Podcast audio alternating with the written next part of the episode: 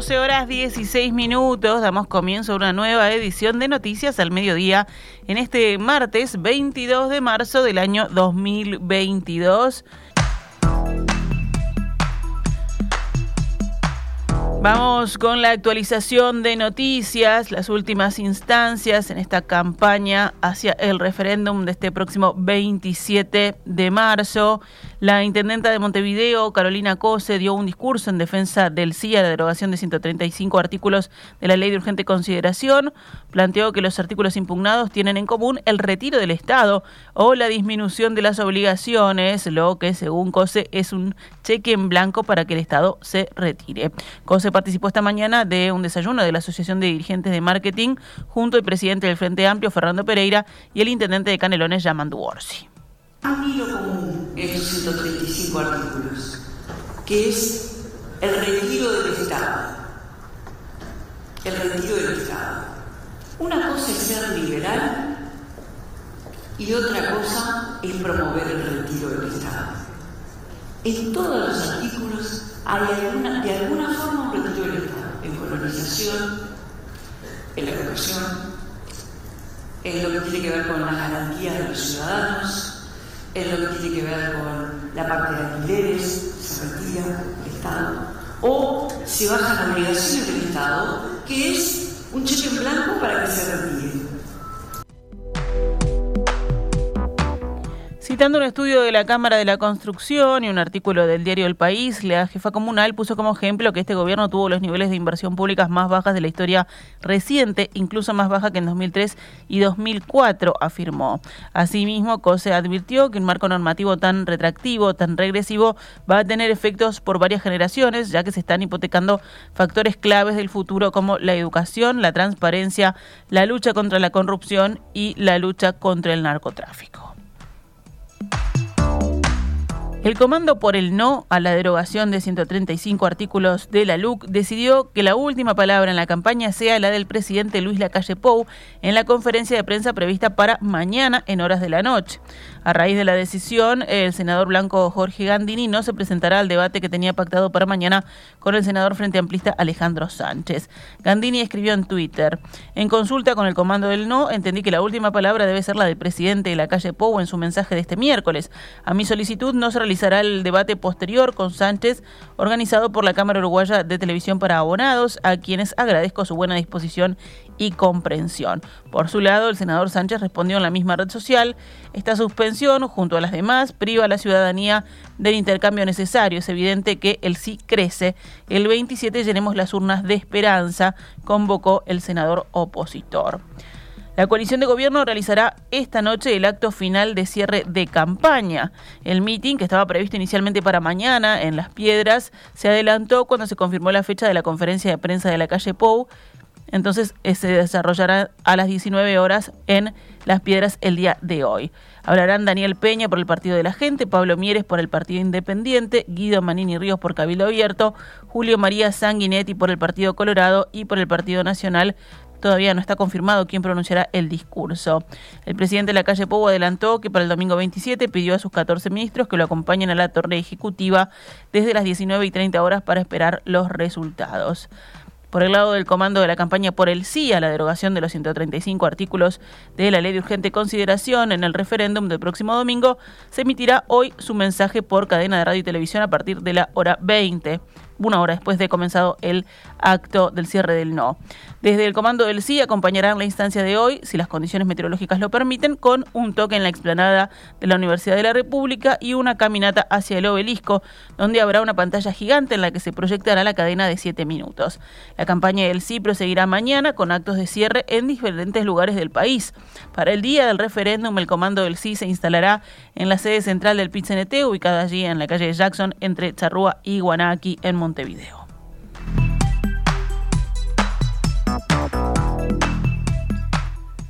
Seguimos adelante con más información. El senador Guido Manini Ríos se reunió ayer con el presidente del Instituto Nacional de Colonización, Julio Cardoso. El encuentro se concretó luego de que el viernes trascendiera una inspección técnica del organismo que lo señala como colono de un campo en Artigas. El líder de Cabildo Abierto sostiene que es propietario y no colono, aunque todavía no exhibió la documentación al respecto. El diputado cabildante Álvaro Perrone, que participó de la reunión, expresó en diálogo con el diario El País que Manini quiso saber si durante la gestión del Frente Amplista Andrés Berterreche como presidente del instituto, del que ahora integra el directorio por la oposición, hubo alguna iniciativa de inspeccionar el campo en cuestión. Por su lado, la bancada de Frente Amplio convocó a Berterreche, quien entiende que Manini y su esposa, la ministra de Vivienda, Ordenamiento y Territorial, Irene Moreira, son colonos en infracción de la normativa. El senador Frente Amplista, Enrique Rubio, citado por el país, señaló que la clave estará en que Manini pueda o no comprobar con documentos que cuando adquirió este campo quedó en claro que el inmueble estaba desafectado de colonización. De no ser así, explicó Rubio, Manini enfrenta un muy serio problema porque además de las irregularidades, el senador votó dos artículos de la LUC que plantearon cambios al Instituto Nacional de Colonización, lo que implicaría que cometió conjunción de intereses. Berterreche precisó que no está en discusión la propiedad del predio y explicó mediante un comunicado. Para sacar las tierras de la afectación de la ley se necesita una decisión del directorio con cinco votos de los cinco directores. En este caso no la hay para el Palomar Sociedad Anónima ni para Manini. Por lo tanto, esas tierras son propiedad de esos colonos, pero están afectadas a la ley 11.029, sostuvo el director del Instituto por la Oposición. La principal irregularidad es que no se ha venido a registrar resumió Berta Reche, que además se manifestó dispuesto a poner su cargo a disposición en caso de que se haya equivocado, porque está seguro de lo que sostiene. El Ministerio del Interior concluyó que no hay policías formalizados por la justicia en los 50 casos de denuncia de abusos policiales exhibidos públicamente por el Frente Amplio el lunes 14 de marzo. Un informe del Ministerio titulado Acerca del relevamiento realizado por el Frente Amplio y el pit sobre los supuestos casos de abuso policial al que accedió el diario El País señala que de los 50 casos, 45 tienen delincuentes formalizados y condenados luego de las denuncias. Con respecto a los cinco casos restantes, agrega, un delincuente se encuentra prófugo por abuso sexual, en otro caso el delincuente fue liberado, otro es un conflicto entre policías por abuso de funciones, uno de los casos fue mal proporcionado por el Frente Amplio y no se pudo ubicar la referencia y el último se encuentra en la Suprema Corte de Justicia por abuso sexual. El Ministerio no cuenta con denuncias de abusos policiales en 37 de los 50 casos, eso es lo que sostiene el informe, que según esta nota periodística la Secretaría de Estado dará a conocer en las próximas horas. Hablamos de ANCAP, allí se inició una investigación administrativa y se revisarán las cámaras de la refinería de La Teja, luego de que apareciera en la antorcha una lona rosada vinculada al CIA, la derogación de 135 artículos de la LUC. El director de ANCAP, Richard Charamelo, dijo que solo personas con ciertos permisos pueden acceder a esa zona y que se trata de un lugar peligroso. Eso está más o menos a 15, 20 metros de, altura, lo cual es, es, un riesgo. Y lo que nos preocupa en la empresa este, es que así como pasaron ese tipo de materiales este, sin permiso, donde se violentó, se violentó un espacio, donde se violentaron temas de seguridad, este, mañana puede, puede terminar poniendo otra cosa, ¿verdad? 12 y 25, vamos con los datos de la emergencia sanitaria. Ayer fallecieron tres personas con coronavirus en Uruguay. La cantidad de pacientes con COVID-19 en CTI se redujo a 45, tres menos que el día anterior. Ayer fueron detectados 1.087 contagios en 8.224 análisis. La tasa de positividad fue del 13,22%. Más titulares del panorama nacional. El gobierno decidió postular al ministro de Salud Pública, Daniel Salinas, a director de la Organización Panamericana de la Salud en las elecciones para ese cargo que tendrán lugar en septiembre próximo. El diario El Observador consigna hoy que la Cancillería envió un comunicado a la representación diplomática de Uruguay en los países que integran la OEPS, instándola a presentar y promover la candidatura de Salinas. El mensaje destaca la larga trayectoria de Salinas en el área médica, con gran experiencia como directivo de empresas de salud de alta complejidad y dedicación en los respectivos destinos, según el texto. La nota periodística señala que Brasil, México y Panamá también prevén postular candidatos a director de la OPS.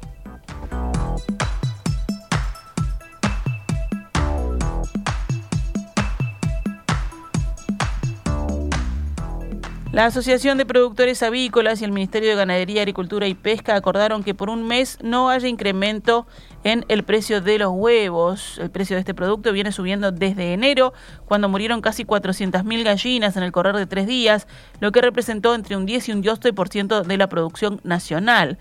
Ahora, a raíz de la guerra en Ucrania, el precio se volvió a incrementar por la suba del precio de las raciones a nivel internacional.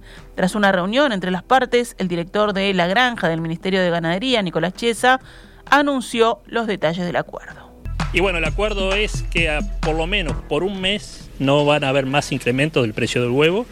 Era, la tendencia era que iban a seguir habiendo alzas porque bueno, la demanda sigue estando firme y muy, siendo muy importante. Es un compromiso que hicieron ellos, ellos se les pidió eh, bueno, que trabajar en conjunto con este tema. Venimos trabajando muchos eh, en temas eh, de, fomentar el producto y es un, no, no, hubo nada de cambio. Es un, es, una, es un planteamiento que hacen los productores comprometidos por el país y los consumidores del Uruguay.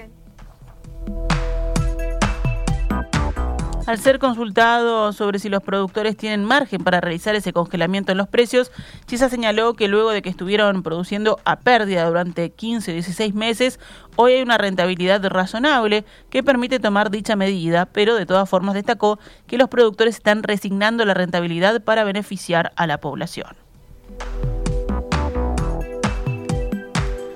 Cerramos el panorama nacional con otras noticias. Un obrero de 22 años de edad murió ayer en accidente de trabajo mientras cumplía tareas con un montacargas en la obra de construcción de la segunda planta de UPM en el departamento de Durazno.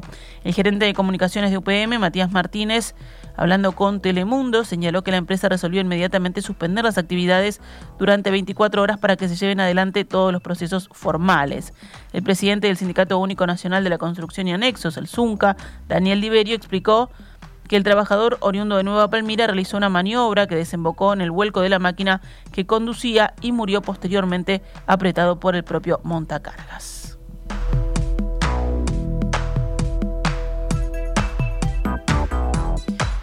Diego Sarabia, ex intendente de Cerro Largo entre 1999 y 2000 y padre del también ex intendente fallecido Villanueva Sarabia, fue baleado este lunes por la tarde en la zona rural del departamento, según informó La Voz de Melo.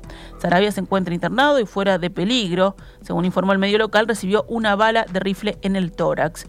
La policía investiga a esta hora las circunstancias del hecho y Policía Científica trabajó en el establecimiento rural a la espera de recabar información. Luego de su paso como jefe comunal, Sarabia apoyó a Sergio Botana en varias ocasiones y en 2019 mostró su adhesión al entonces precandidato presidencial Juan Sartori.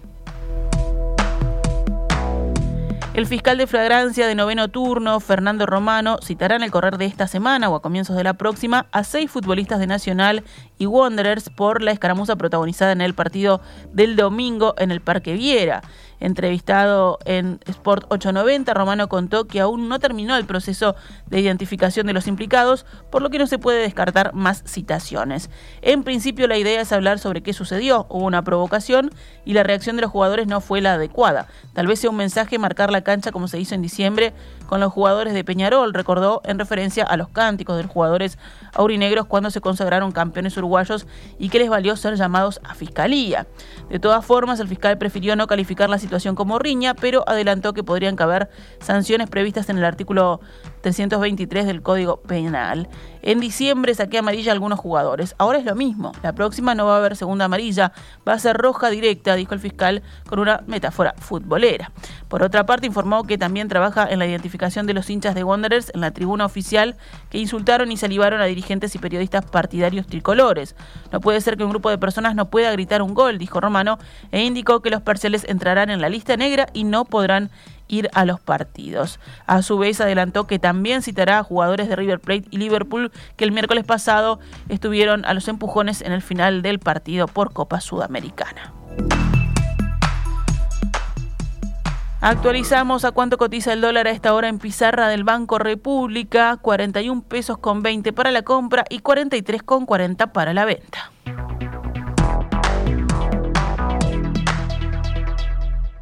Esta es Radio Mundo 1170 AM. ¡Viva la radio!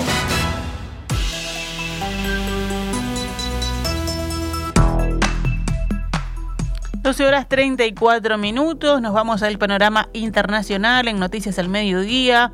En Ucrania, el presidente Volodymyr Zelensky invitó al Papa Francisco a actuar como mediador en las negociaciones entre Ucrania y Rusia, que inició una guerra contra su vecino a finales de febrero.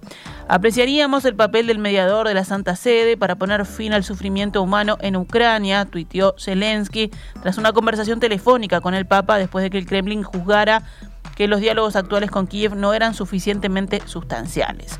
El presidente ucraniano declaró que había informado a su santidad de la situación humanitaria difícil y del bloqueo de los corredores humanitarios por las tropas rusas y agradeció los rezos por Ucrania y la paz oficiados por el Papa. Desde que empezó la ofensiva rusa en Ucrania, que ha dejado miles de muertos, sobre todo civiles, el Papa Francisco ha reiterado los llamados a la paz. Varios países europeos como Alemania, Francia, Italia y Reino Unido levantaron de manera muy brusca sus restricciones anti-COVID y viven ahora un claro aumento de los casos debido a la subvariante BA2, según lamentó la Organización Mundial de la Salud. En una rueda de prensa, el director de la OMS para Europa, Hans Klug, afirmó que la situación epidemiológica del continente debe vigilarse, pero aseguró que seguía manteniendo su optimismo. El número de casos de COVID está aumentando en 18 de los 53 países del área europea de la OMS, según esta organización. Los países en los que observamos un aumento particular son el Reino Unido, Irlanda, Grecia, Chipre, Francia, Italia y Alemania, dijo Klug. Estos países han levantado las restricciones brutalmente, según el funcionario de la ONU. En los últimos siete días se han registrado más de 5.100.000 nuevos casos. cerramos noticias al mediodía con el panorama deportivo. Empate fue el resultado de los dos partidos de ayer por la sexta fecha del torneo Apertura que lidera Deportivo Maldonado. Montevideo City Torque y Danubio empataron 1 a 1 y Boston River Defensor Sporting lo mismo 1 a 1. Hoy jugarán Cerro Largo y Cerrito en el Estadio Olímpico a las 16 y 30 horas. Si hablamos de básquet, Goes, líder de la fase regular de la Liga de Básquetbol, derrotó anoche a Nacional en el último partido de la fecha número 23. Goes 87, Nacional 80. Hoy juegan desde las 21.15 Malvin Peñarol en cancha de Malvin, Defensor Sporting Urunday Universitario en Welcome, Urupán Biguá en Urupán, Capitol Olimpia en Capitol y Aguada Trubil en cancha de Aguada.